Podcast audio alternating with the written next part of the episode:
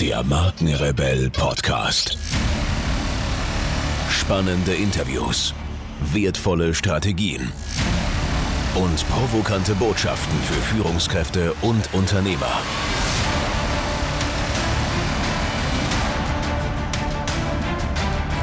Stell dich den Herausforderungen der Digitalisierung und setze als Marke ein Zeichen. Von und mit Markenrebell Norman Glaser. Speichermedien. Von der Buche in die Cloud. Schon immer stürzten sich Menschen wie wild auf technische Neuigkeiten. Die Neugier auf das Neue bricht sämtliche Dämme.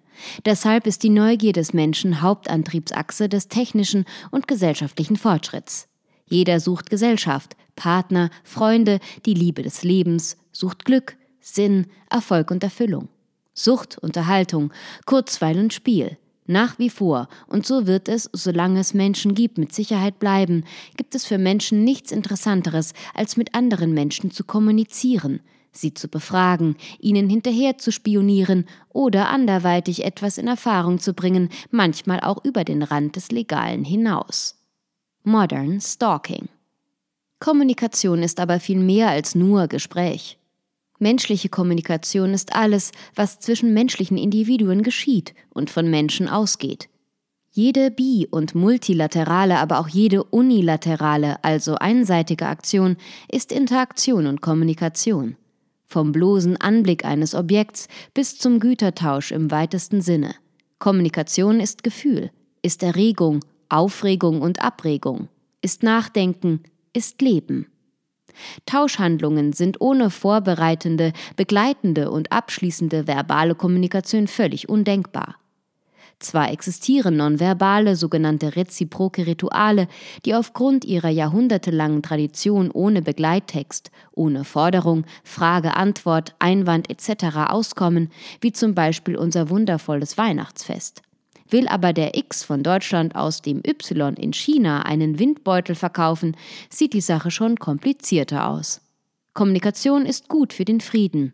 Handelsbeziehungen fördern die Völkerverständigung. Nationen, die miteinander Handel treiben, führen keinen Krieg.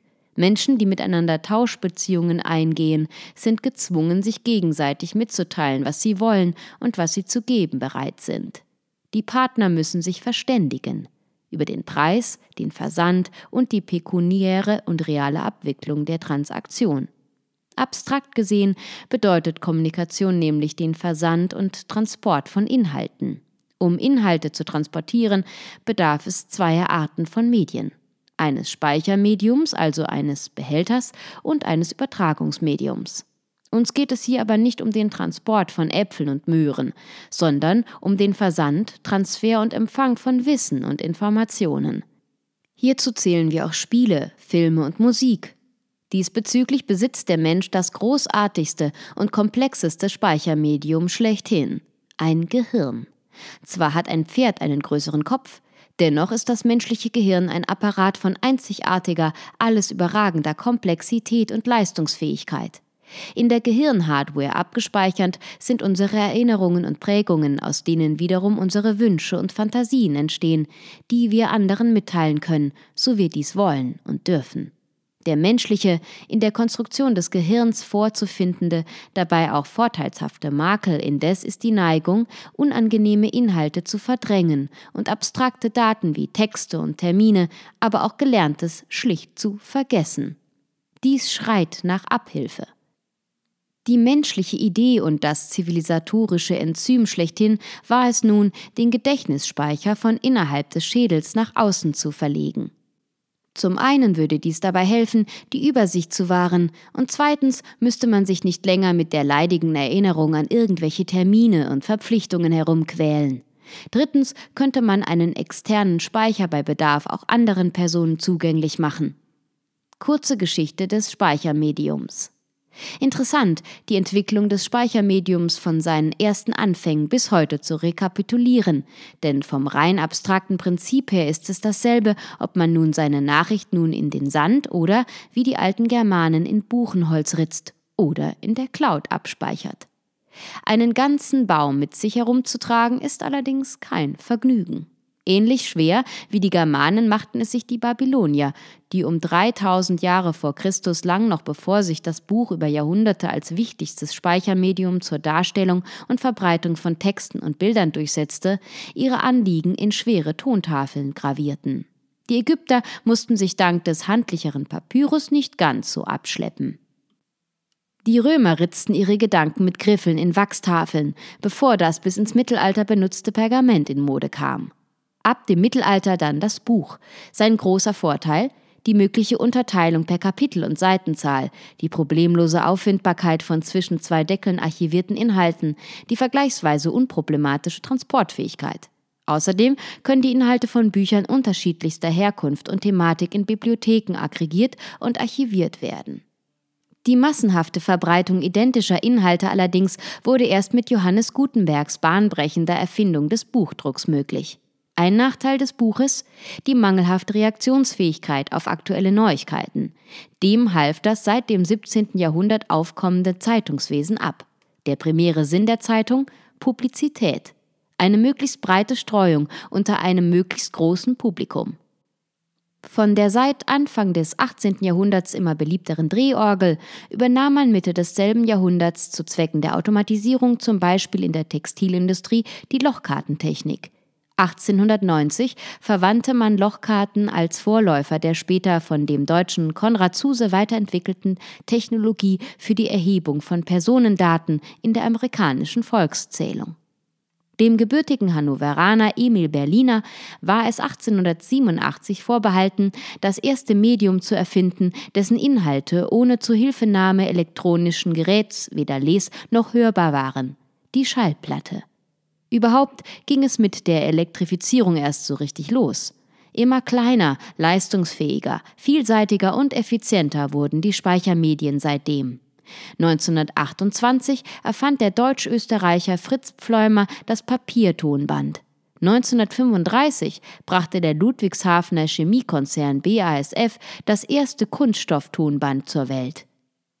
1956 stellte IBM das erste Festplattenlaufwerk als Herzstück seines 350er Ramak genannten Computers vor. Das klobige Teil maß 173 x 152 x 74 cm und besaß eine Kapazität von 3,75 Megabytes. Dafür, dass der Koloss eine halbe Tonne wog, konnte man noch nicht einmal das Datenvolumen einer MP3 in ihm archivieren. Zum Vergleich, auf einen heute gebräuchlichen 64 GB iPod passen 16.384 Songs. Die Evolution leicht zu transportierender Speichermedien begann 1971 mit der 8 Zoll Floppy Disk, auf der sich aus heutiger Sicht mickrige 180 Kilobyte Daten aneinander drängten. Doch auch die Disks wurden kleiner und flinker. 1976 kam die 5.25 Zoll Diskette mit einem Speicherplatz von bis zu 1200 Kilobyte auf den Markt. 1980 wurde mit der 3 Zoll Diskette nachgelegt, die maximal 3520 Kilobyte fasste. Sie ist bis heute im Handel erhältlich. 1982 begann die CD den Musikmarkt zu disrumpieren und 1985, dem Jahr der DVD-Marktreife, hatte endlich der VHS-Videobandsalat ein Ende. Die ersten von dem Israeli Dov Maran erfundenen, zunächst Disk-on-Key genannten USB-Sticks hatten im Jahr 2000 ein Fassungsvermögen von 8 Megabyte und kosteten satte 50 Dollar. Der USB-Stick war aber so unglaublich praktisch, dass man Moran die Dinger von Anfang an geradezu aus den Händen riss. 2001 machte seine Firma M-Systems schon 45 Millionen Dollar Umsatz. Fünf Jahre später war es eine Milliarde. Auf heute im Handel erhältlichen USB-Sticks ist Platz für 512 Gigabyte. Noch leistungsfähiger ist die 2001 von der Firma SanDisk eingeführte Speicherkarte. Die leistungsfähigsten sind in der Lage, mehrere Terabyte abzuspeichern. Wollte man nur ein Terabyte auf Exemplaren des 305 Ramak der Firma IBM von 1956 parken, benötigte man fast 270.000 jener Klötze. Zum Vergleich, München beinhaltet ca. 140.000 Gebäude. Wollte man also das Datenvolumen der leistungsfähigsten SD-Card auf Rama-Computern verteilen, müsste man wohl eine Fläche so groß wie eine Millionenstadt vollpflastern. Dabei passt es locker auf die Fläche des kleinen Fingernagels. Seit 2011 gibt es die Möglichkeit, seine Daten in der Cloud zu verstauen. Der dort verfügbare Speicherplatz wäre unendlich, würden die Anbieter nicht nur Portionchen anbieten.